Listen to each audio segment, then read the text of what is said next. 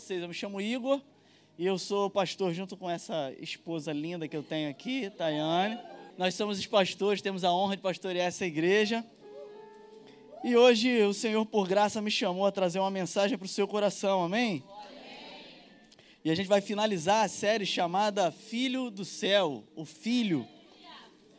E nessa série, ao longo de dezembro, nós temos colocado foco total na vida de Jesus, porque afinal é o, é o mês de dezembro, né? o mês onde comemoramos essa, essa vinda do nosso Redentor, do nosso Salvador, aquele que veio para alcançar as expectativas da nossa redenção e da nossa necessidade de reconexão com o Pai.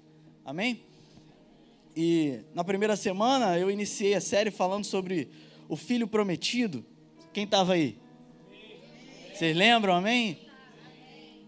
Segunda semana, minha digníssima esposa trouxe o filho unigênito, o filho único. Quem estava aí? Quem estava dando glória aí? Na terceira semana, nós falamos sobre o filho primogênito, que foi semana passada. Quem estava aí? Aleluia. E hoje vamos falar sobre o filho Emanuel. Glória a Deus, aleluia. Acho que eu vou pregar de, pregar de banquinho hoje. Me arruma um banquinho? Vamos ver quanto tempo dura, né? Vamos tentar. Mas é engraçado, né? Obrigado, Vitor. É engraçado falar sobre, sobre o nascimento. Nascimento. Alô, coral? Nascimento. Ah, ah.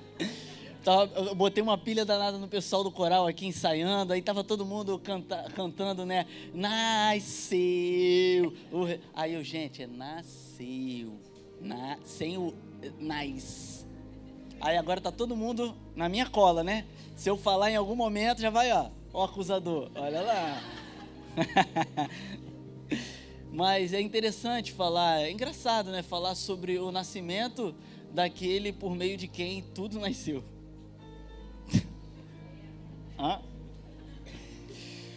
É engraçado pensar no, no nascimento de alguém que, mais do que sempre existiu, ele é desde sempre.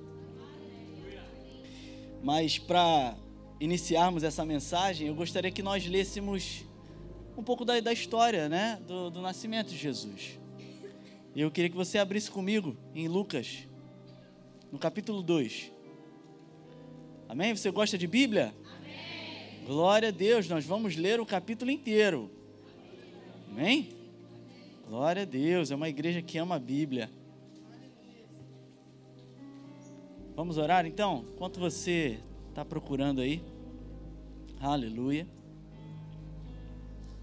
Louvado, engrandecido seja o teu santo nome, Jesus. Oh Espírito Santo de Deus, você tem liberdade aqui. É bem-vindo, Espírito Santo é bem-vindo. Me coloco à tua disposição, Espírito Santo, para falar aquilo que o Senhor deseja falar, que a, a, minha voz não seja ouvida, mas a tua. Que eu não seja visto, mas que o Senhor seja visto. Em nome de Jesus. Que os corações estejam prontos para receber esse encontro com o Emanuel. Em nome de Jesus. Você tem liberdade, Espírito Santo. Se quiser mudar tudo, muda tudo. Se quiser mudar toda a agenda, muda toda a agenda. Você é o dono desse lugar. Você é o dono desse lugar. Sem o Senhor não podemos fazer nada, Espírito Santo. É o Senhor que tem a capacidade, que tem a função de convencer da justiça, do pecado, do juízo. É aquele que lembra e ensina tudo que Jesus trouxe para nós. Nós sozinhos não conseguimos fazer tocamos no máximo a mente das pessoas, mas o Senhor toca o mais profundo do espírito. Vem com a tua palavra, a palavra que divide entre alma e espírito. Vem com a tua palavra que é viva e eficaz, aquela que nunca volta vazia. Em nome de Jesus, muda-nos, Senhor, transforma-nos Transforma-nos com a tua glória, de dentro para fora, Espírito Santo. Deus maravilhoso, grande Emanuel. Transforma-nos de dentro para fora. Você tem espaço aqui. Te damos espaço aqui, Jesus. te amamos, Jesus. Você pode dizer, Jesus, eu te amo. Nós te amamos, Jesus. Nós te amamos, Jesus. Você é o motivo pelo qual nós estamos aqui. A palavra que está sendo pregada é o próprio Jesus, é o Senhor. Te rendemos graças por ter vindo, sem ter necessidade alguma, para nos redimir nos salvar, Jesus. Obrigado por nos alcançar com a tua bondade, com a tua graça, com a tua misericórdia, com o teu grande, imenso amor. Obrigado, Jesus. Toma esse lugar, ele é teu, nosso Rei. Aleluia. Glória a Deus. Uh, você chegou a Lucas 2. Aleluia. Naqueles dias, César Augusto publicou um decreto ordenando o recenseamento de todo o Império Romano. Este foi o primeiro recenseamento feito quando Quirino era governador da Síria. E todos iam para a sua cidade natal a fim de alistar-se. Assim, José também foi da cidade de Nazaré da Galiléia para a Judéia, para Belém, cidade de Davi, porque pertencia à casa e à linhagem de Davi.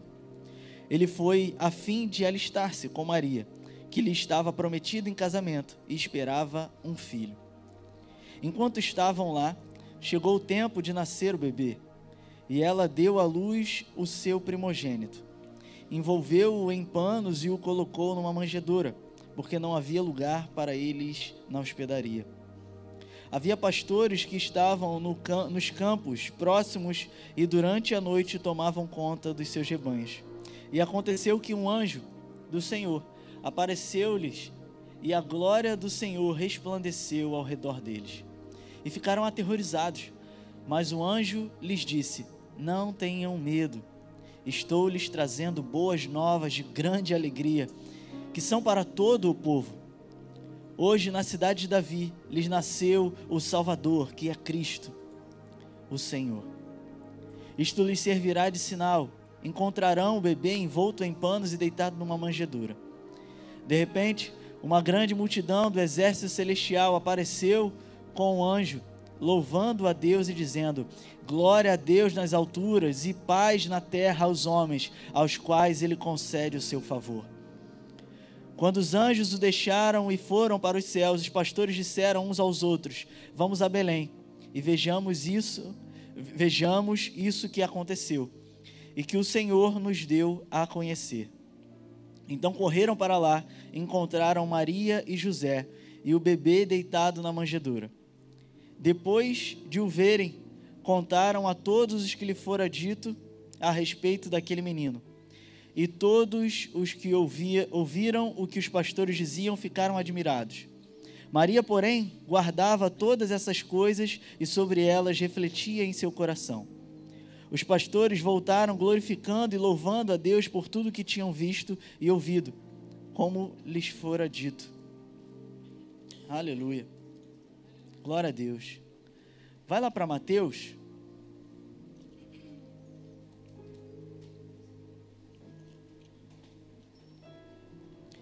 Glória a Deus. Glória a Deus. Jesus nasceu no seu coração, irmão? Você recebeu essa revelação? Glória a Deus. Mateus capítulo 2.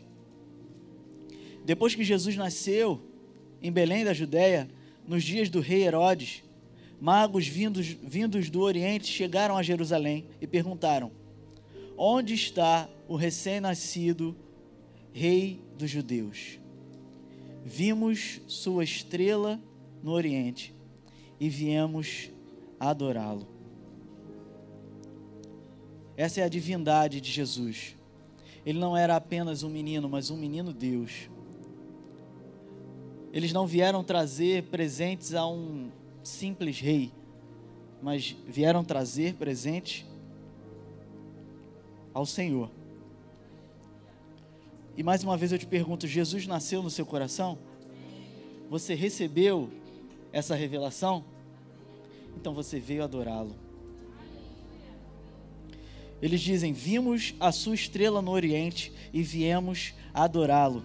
Se você teve essa revelação, se você está aqui reunido em comunhão com a sua família da fé, para falar e receber de Jesus, você veio para adorá-lo.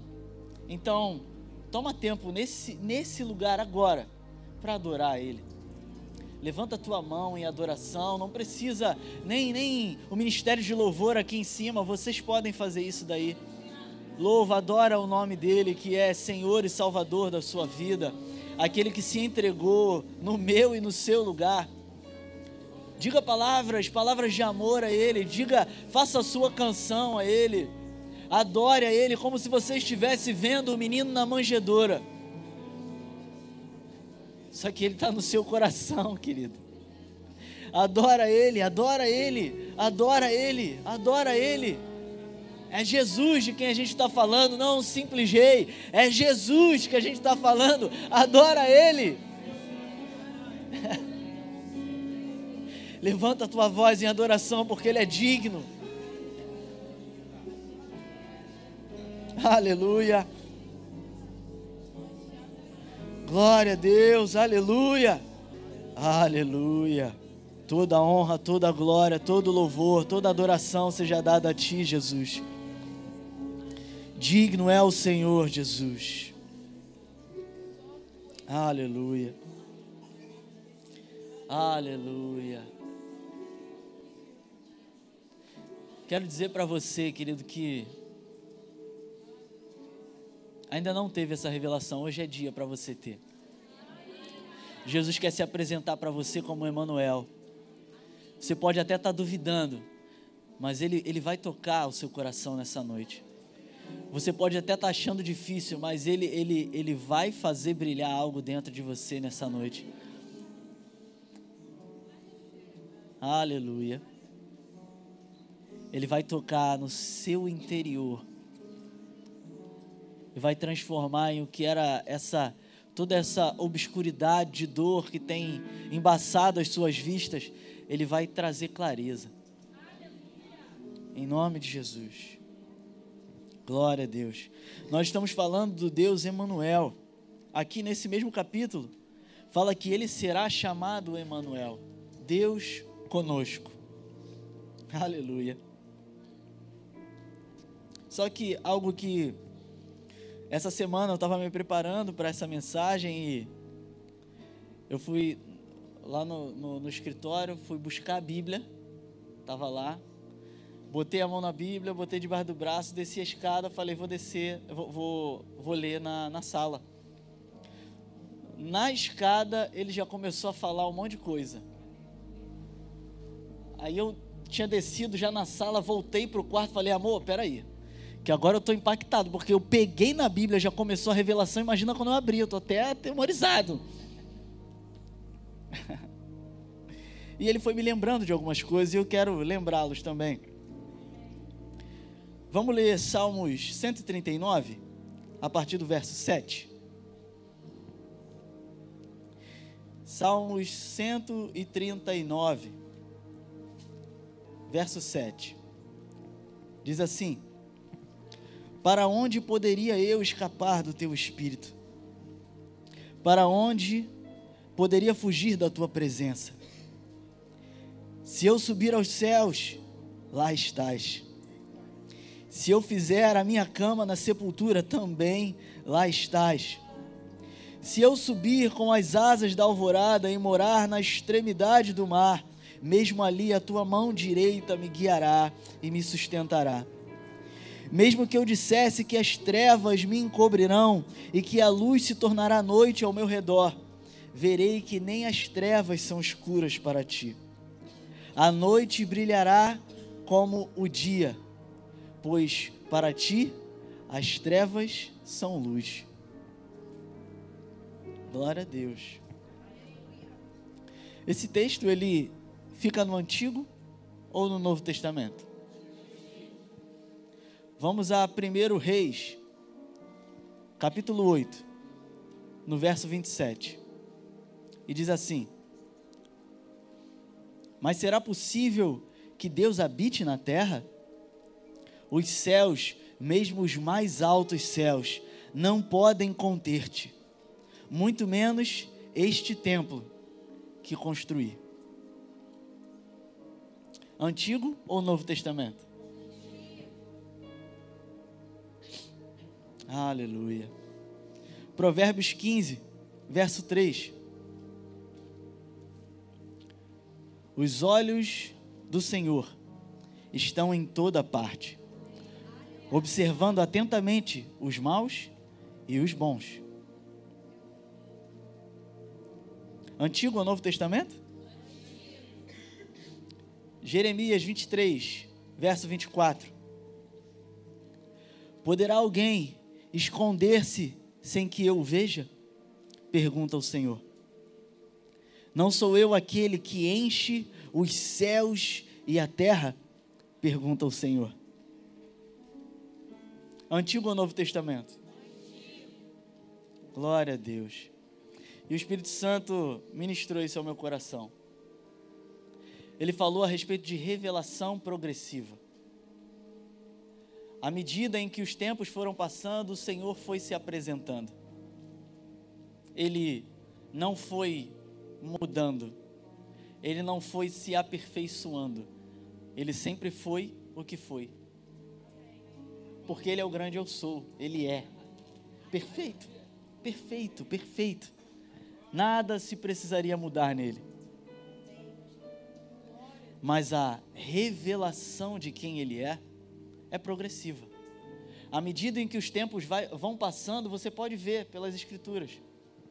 A cada, a cada, a cada estação, a cada, a cada dispensação, é, uma, é uma, é um novo vislumbre, um vislumbre ainda mais profundo de quem Ele é. Amém? Só que algo que ele me lembrou é que Deus sempre foi um Deus presente sempre foi onipresente. Onipresente é, é uma palavra que você não vai achar na Bíblia, ela é técnica. Mas pelo contexto você consegue entender que fala de alguém que está presente em todo o lugar, em espaço e tempo. Ele sempre esteve em todo lugar, em todo o espaço e em todo o tempo. Agora, ele passou a ser onipresente, ele passou a ser Deus conosco quando Jesus veio? Interessante isso. Porque a palavra diz que ele seria conhecido como Emanuel, Deus conosco. Mas Deus sempre foi conosco, não foi? Jesus representa e apresenta o Pai. Revelação progressiva. Colossenses 1,15 diz: Ele é a imagem do Deus invisível, o primogênito de toda a criação. Hebreus 1,3 diz: O Filho é o resplendor da glória de Deus e a expressão exata do seu ser sustentando todas as coisas por Sua poderosa palavra. Basicamente, o que o Senhor está fazendo ao enviar o seu Filho Jesus como Emanuel é dizer, é, é, é dizer a nós: agora, agora que vocês me conhecem, eu posso ser quem eu sou para você. Basicamente, o que ele está dizendo é: bom, agora que vocês me conhecem, podem me reconhecer o tempo todo, em todo lugar, em todas as estações. Agora que vocês me conhecem, podem desfrutar da minha presença em todo tempo e lugar. Agora que vocês me conhecem, podem confiar que eu estou aqui. Agora pode confiar que eu estou com você e sou por você, porque me fiz carne para que você me visse ao seu lado. Não olhei de longe o seu sofrimento, mas fui participante dele. Não desviei o meu olhar na sua dor, mas vim para tomá-la para mim. Passei pelas mesmas coisas que você, coisas até piores, tais que você nem mesmo poderia suportar. Eu que criei tudo e sempre fui, me deixei nascer. Eu que criei tudo por minha palavra, aprendi a falar. Eu que criei cada membro seu, rastejei e aprendi a andar. Por visto que temos um grande sumo sacerdote que adentrou os céus, Jesus, o Filho de Deus. Apeguemos-nos com toda a firmeza à fé que professamos pois não temos um sumo sacerdote que não possa compadecer-se das nossas fraquezas, mas sim alguém que, como nós, passou por todo tipo de tentação, porém sem pecado. Aleluia. Jesus é a promessa se cumprindo, é a revelação progressiva de um Deus que não, não somente ama de forma tão enorme, tão inexplicável, mas um Deus que também deseja ser amado.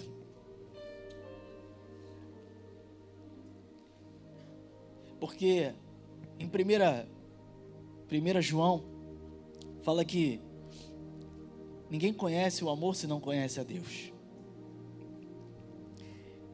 E quando estávamos mortos em nossos pecados, não podíamos conhecê-lo. E a profecia diz que ele nos daria um novo coração.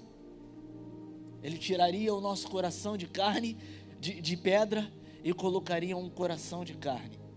Ele nos faria nova, novas criaturas, ele nos, nos faria um novo espírito para habitar em nós, mas também para nos capacitar a amar de volta. Porque um coração de pedra não podia amar a Deus mas um coração de carne pode. Eu tirei o coração de pedra e coloquei um coração de carne para que vocês pudessem me amar. 1 João 4, 20 e 21. Se alguém afirmar, eu amo a Deus, mas odiar seu irmão, é mentiroso. Pois quem não ama seu irmão, a quem vê, não pode amar a Deus a quem não vê. Ele nos deu este mandamento: quem ama a Deus, ame também o seu irmão. O texto deixa claro que nós não poderíamos amar, pelo menos não verdadeiramente, a Deus, se não amássemos a quem nós vemos. Amém? Você está comigo? O texto está dizendo que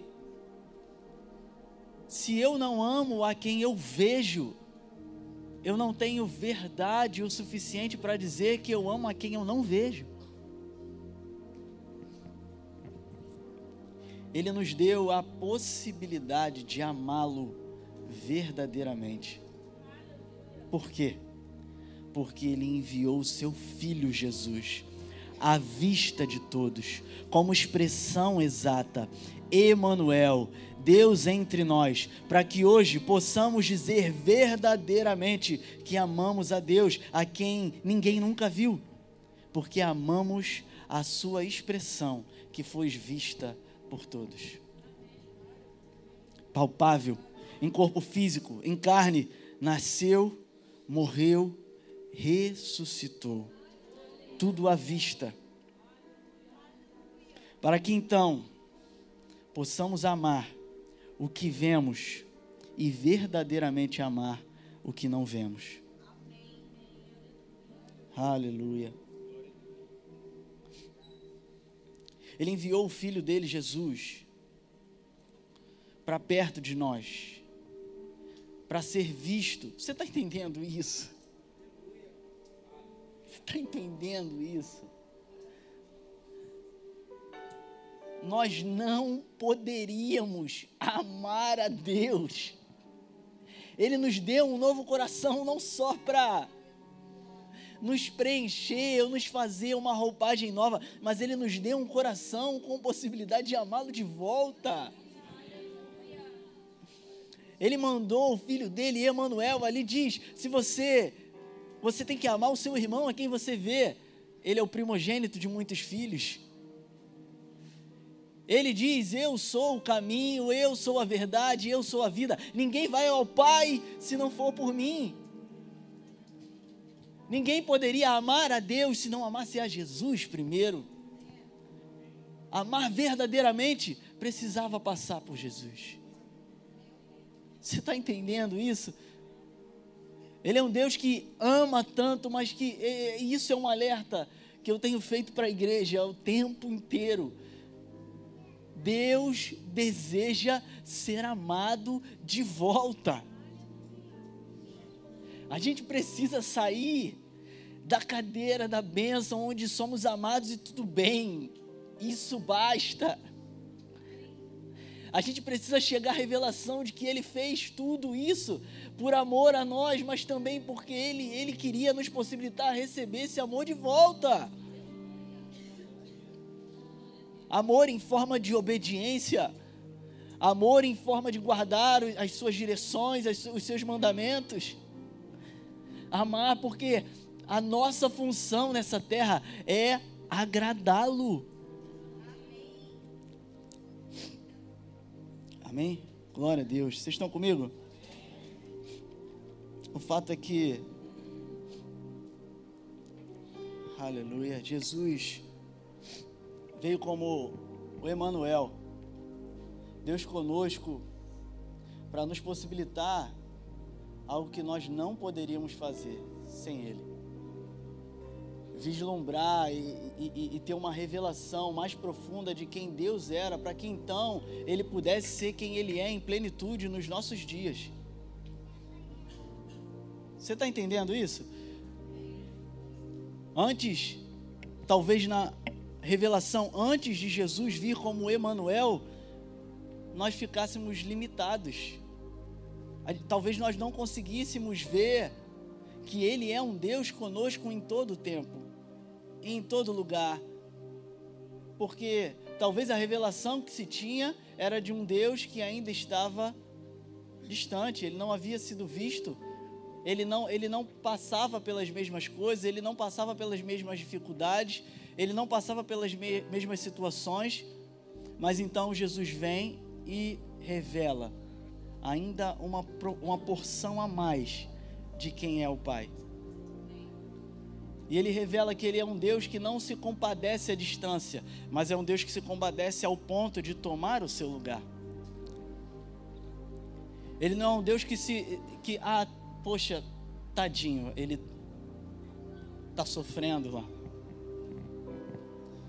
Mas ele é um Deus que em carne chora por uma perda que ele mesmo podia trazer a vida de volta. Jesus com o seu, com o seu amigo Lázaro, seu amigo parte, ele diz, ele chora.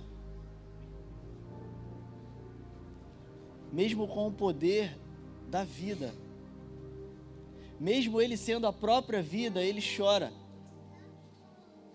É uma revelação ainda mais próxima de quem Deus estava querendo ser com você. Você está entendendo isso? Você não tem um Deus que simplesmente está carrancudo, que é duro, que está pronto sempre a te castigar. Você tem um Deus que está ao seu lado no momento da dificuldade, no momento da perda, Ele está ao seu lado, cheio de compaixão, e Ele sente o que você sente ele sente a sua dor, mas ele tem sempre a resposta. Ele tem sempre a ressurreição que é necessária. Ele tem sempre um milagre que é necessário. Aleluia. O nosso Deus está vivo e Ele está aqui. É o Emanuel, o Deus fiel conosco. Nós podemos te sentir aqui, Deus. Você nasceu, você morreu, você ressuscitou. O nosso Deus está vivo e Ele está aqui.